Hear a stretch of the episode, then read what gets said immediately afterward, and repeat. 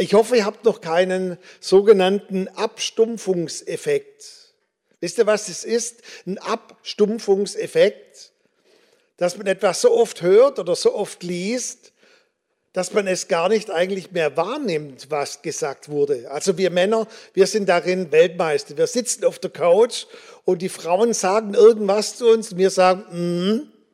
wenn sie uns dann fragen, was habe ich gerade gesagt? Äh, ja, weiß nicht. Und deshalb möchte ich uns noch ein paar Highlights geben zu dieser Weihnachtsgeschichte, dass wir nochmals das so richtig vor Augen haben, was da eigentlich geschah. Es heißt, dass Hirten nachts bei ihren Herden waren. Weißt du, dass Hirte zu sein ein ganz verantwortungsvoller Beruf war? Jesus sagt, dass man seine Schafe nicht jemanden, irgendjemanden überlässt, sondern jemanden, dem man vertrauen kann, der die Schafe liebt. Und es heißt hier, es war wahrscheinlich sogar ihre eigenen Schafe. Und dann hatten sie noch Nachtwache. Also ein Beruf, den ich 100 pro niemals gewählt hätte. Ich hasse es, nachts irgendwie wach zu bleiben oder wenn ich wach bleiben muss, irgendwie mich dann irgendwie so hochrappeln zu müssen. Und dann heißt es plötzlich, also ohne eine Vorwarnung oder ohne ein Vorzeichen, plötzlich war ein Engel des Herrn vor ihnen. Und es ist hier auch wieder sehr augenscheinlich, es war nicht nur ein Engel, sondern es war der Engel des Herrn. Es wird meistens auch groß geschrieben in der Bibel, Herr des Herrn. Man glaubte, dass es ein Engel von sehr hohem Rang war, was man abgeleitet hat von den Strukturen, zum Beispiel im römischen Reich und drumherum.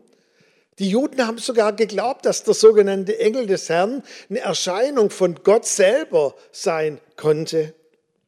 Ja, klar, da waren Engel des Herrn. Engelserscheinungen, die gab es halt jeden Tag. Das war für einen Juden nichts Außergewöhnliches, oder?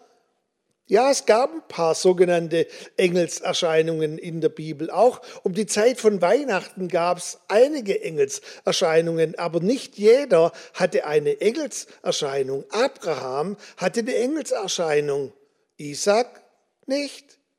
Jakob hatte wieder eine Engelserscheinung, Josef ich habe nichts davon gelesen. Ich weiß nicht, ob alle Jünger später mal eine Engelserscheinung hatten. Also wenn ein Engel erscheint und dann auch noch der Engel des Herrn, wow, da war was los. Und dann heißt es hier die Herrlichkeit des Herrn. Weißt du, wir lesen da vielleicht so schnell drüber, es heißt die Herrlichkeit des Herrn. Es ist ein zusammengesetztes Wort aus Licht ein völlig durchdringendes Licht, ein, ein helles Licht und ein Glanz, also etwas ganz Edles. Auch Glanz beinhaltet, dass es blendet, dass es zwar angenehm ist, du willst hinschauen, aber es ist so intensiv, dieser sogenannte Lichtglanz. Erinnerst du dich noch, wie Mose hinter dem Herrn hinterdrein gelaufen ist, wie so ein Hund, der bettelt nach einem Leckerli Mose hat gesagt, Herr, lass mich doch, ich bittle und ich bettle, lass mich doch deine Herrlichkeit sehen. Es war was ganz Besonderes, wenn die Herrlichkeit des Herrn auf jemanden kommt. Dieser Lichtglanz, diese Manifeste, diese greifbare Gegenwart Gottes. So haben die Gelehrten, die Rabbis es gelehrt. Gott kommt und es ist wie zum Greifen nahe, diese Kabot auf Hebräisch. Und dann heißt es hier, sie umstrahlte sie. Also nicht den Engel alleine, sondern dieser Lichtglanz umstrahlte die Hirten. Sie waren in diesem Lichtkegel der Herrlichkeit völlig absorbiert. Interessant auch beim Berg der Verklärung, als Jesus von einem Moment verklärt wurde in seine übernatürliche Herrlichkeit, da wurden alle Umstehenden mit hineingenommen in diesen Lichtkegel, in dieses Licht. Und sie standen jetzt, diese Hirten, in dem Licht der Herrlichkeit. Und dann, na klar, die Botschaft, der lang ersehnte Retter. Ich sage immer auch gerne der Erlöser, weil in Erlöser steckt das Wort Lösung, der eine Lösung bringt für diese Welt. Christus, der Messias, der Herr. ist gekommen. Und ihr werdet dieses Neugeborene in Windeln finden, in einer Krippe liegen. Und jetzt geht's weiter. Wieder plötzlich, also ohne Vorwarnung. Plötzlich war eine Menge Engel, sagt es Luther. Andere Übersetzungen sagen das ganze himmlische Heer. Ich habe mal in dem Bibelkommentar nachgelesen, ja, waren es jetzt eine Menge Engel oder waren es alle, also das ganze himmlische Heer? Und der sogenannte Bibelausleger hat gesagt, wenn du viele Kinder hättest und sowas Gewaltiges würde geschehen, würdest dann du zu ein oder zwei oder drei sagen, ihr müsst zu Hause bleiben? Und er glaubte, es waren Jude, er glaubte, dass alle Engel des Himmels auf die Erde kamen. Keine Ahnung, wie viele das sind, aber ganz schön viel, vermute ich mal. Und jetzt geht es weiter. Sie lobten Gott und sprachen. Also das ist im Griechischen so geschrieben, entweder lobten sie zuerst Gott und dann sprachen sie hinterher. Aber wenn man es genau anschaut, heißt es hier, sie lobten Gott und gleichzeitig sprachen sie. Also mit anderen Worten, die haben gerappt. Weil wenn man lobt und gleichzeitig spricht, und jetzt stellt euch das mal vor, keine Angst, wenn ihr jetzt zuschaut, ich werde nicht rappen. Gloria in excelsis Deo gerappt. Vom himmlischen Chor. Wow. Hammerkulisse, oder? Eine Hammerkulisse, die sich der Himmel da ausgedacht hat. Das war mächtig aufgetragen. Die haben alles aufgefahren, was sie auffahren konnten. Aber weißt du, darum ging es eigentlich im Kern nicht. Man sagt manchmal auch Primborium, also dass viel Luft, dass viel los ist und eigentlich es gar nicht drauf ankommt auf das Drumherum. Und so war es auch hier. Na klar war das toll, die Herrlichkeit des Herrn und diese Engel und all diese Dinge. Aber wenn der Himmel solche Wunderkerzen anzündet, dann sind es immer Hinweise auf was noch Größeres. Auch so, wenn, wenn Gott ein Wunder tut, ein Wunder im Leben eines Menschen, dann sind diese Wunder Hinweise, Zeichen auf was Größeres, auf Gott selber. Die Hirten waren noch nicht vorgedrungen am eigentlichen Wunder von Weihnachten. Und jetzt kommt für mich das schönste Wort in der ganzen Weihnachtsgeschichte. Jedes Jahr ergötze ich mich an dem guten alten Martin Luther. Und zwar schreibt er, sie gingen eilend los. Jemand da, der das Wort so im Alltag mal benutzt, eilend, ich finde es so geil, so genial. Eilend gingen sie los. Auf Griechisch heißt dieses Wort Spoido. Also für mich ein ganz klares Zeichen für Speed. Full Speed. Das heißt, sie ließen alle stehen und liegen und sie machten sich auf nach Bethlehem. Wie meine Mutter zu mir früher gesagt hat, Micha, kehr die Treppe hinunter. Was fällt dir auf? Erstens, sie hat nicht gesagt, bitte, sondern es war ein Befehl, Micha, kehr die Treppe hinunter. Und ich übersetze mal, sie hat gesagt, jetzt. Das heißt, wenn ich gerade eine Mathehausaufgabe gemacht habe, habe ich eben den Stift weggelegt und habe jetzt die Treppe hinuntergekehrt. Ach, hartes Regiment. Weißt du was? Anscheinend, also hier im Raum glaube ich niemand und auch jetzt der zuschaut, wahrscheinlich betrifft es auch niemand. Aber das heutige Lieblingswort, weißt du, was das ist? Ich habe es nachgelesen. Nachher. Kennt ihr das? Nachher. Und anscheinend hat nachher ein Haltbarkeitsdatum von 15 Minuten bis drei Monate. Also drei Monate ist immer noch nachher. Jetzt überlegt mal, die Hirten hätten gesagt, wir gehen nachher. Ja, für den einen Hirten hätte das bedeutet 15 Minuten, der andere zwei Stunden, der andere drei Monate. Aber weißt du, sie haben hier, heißt es, sie sind eilend gegangen. Sie sind Full Speed losgegangen und sie wollten den Kern von Weihnachten sehen, Jesus, diese Person in der Krippe liegen. Also ich finde Weihnachten echt mega. Und ich liebe auch so diese verschiedenen Eigenarten von Weihnachten in den unterschiedlichen Kulturen und Ländern, bis auf Finnland. Da denke ich immer so Weihnachtssauna, das bedeutet, alle, die am heiligen Abend am Tisch sitzen, gehen dann gemeinsam in die Sauna. Ich mag es mir gar nicht vorstellen, aber das ist dort so. Aber sonst finde ich Weihnachten mega. Party, Vollgas.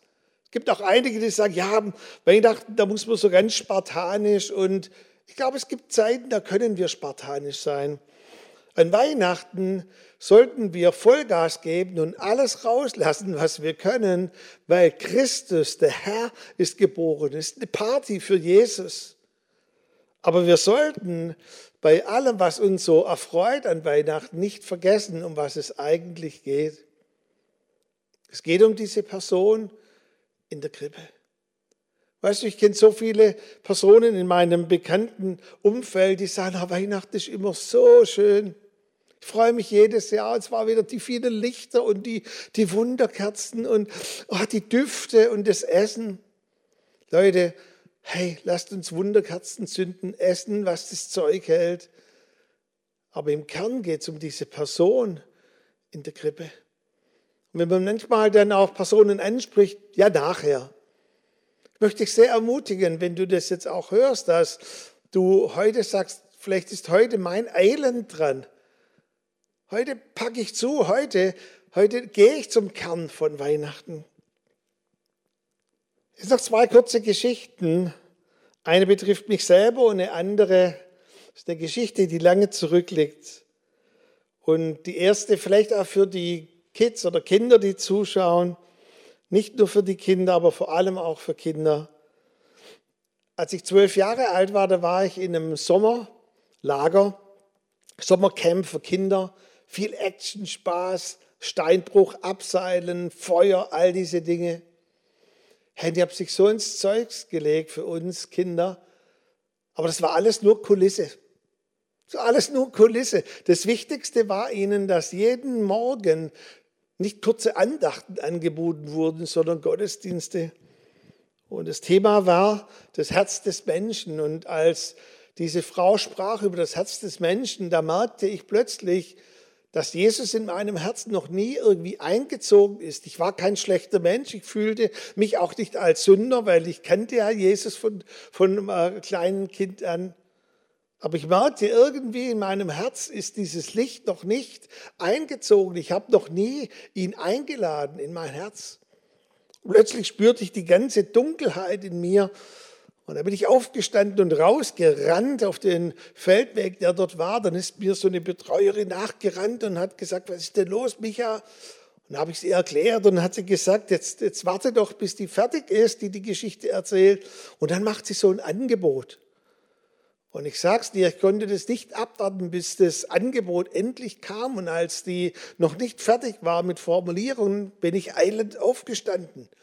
Natürlich, weil ich ein Leader war damals schon als Kind, sind ein paar mit mir aufgestanden. Und dann habe ich diese Frau angeschaut und habe gesagt, was muss ich jetzt tun? Dann hat sie gesagt, du kannst jetzt ein ganz einfaches Gebet mir nachsprechen.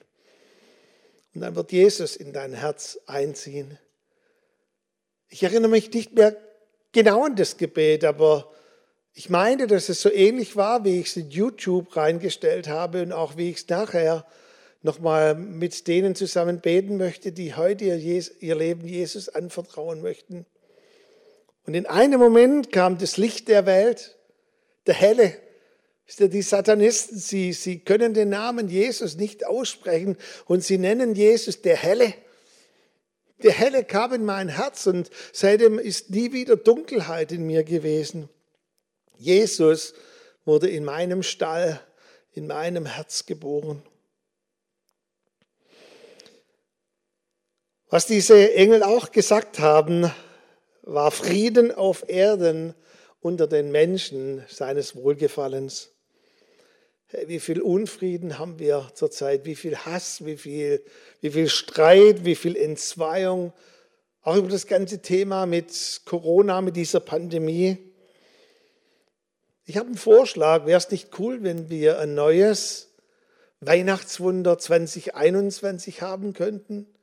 Für die Älteren, die sich das anschauen, ihr werdet euch doch erinnern, 1914, da lagen die Deutschen mal wieder im Krieg, im Ersten Weltkrieg und die Alliierten, Engländer, Belgier, Franzosen lagen manchmal nur 100 Meter entfernt von ihnen und dann ging es auf Heiligabend zu.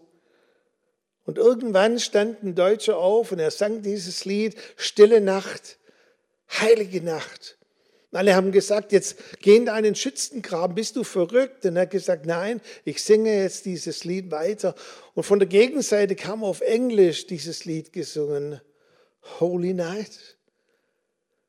Und dann, ohne dass das von oben irgendwie angezettelt wurde, abgesegnet wurde oder irgendwie auch über diplomatische Beziehungen angeregt wurden, haben diese Soldaten an dieser Front 1914 einen sogenannten Weihnachtsfrieden ausgerufen, haben alle ihre Waffen auf die Seite gelegt und sie haben das geteilt, was sie hatten. Die einen hatten Ruhm dabei, die anderen hatten einen Schnaps dabei, die anderen hatten einen Tee dabei, aber sie haben gesagt, an diesem Weihnachten werden wir uns nicht bekriegen.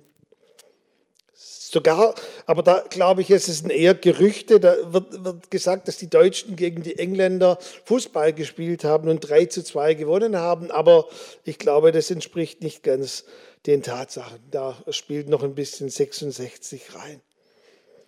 Aber könnten wir das nicht tun, wenn nicht wir als Christen wandern, dass wir sagen bei diesem ganzen blöden Thema, jetzt ist Waffenstillstand, wir tun alles zur Seite. Wenn die das damals geschafft haben, können wir doch das jetzt auch schaffen, oder?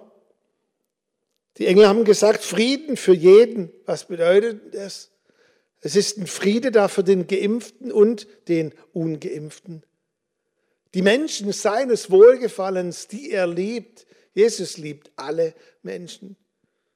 Und das wünsche ich dir so sehr, dass wir gerade auch in unseren Familien, in unserem bekannten Freundeskreis, dass wir ein neues Weihnachtswunder 2021 mit Waffenstillstand erleben und sagen, der Friede von Jesus ist größer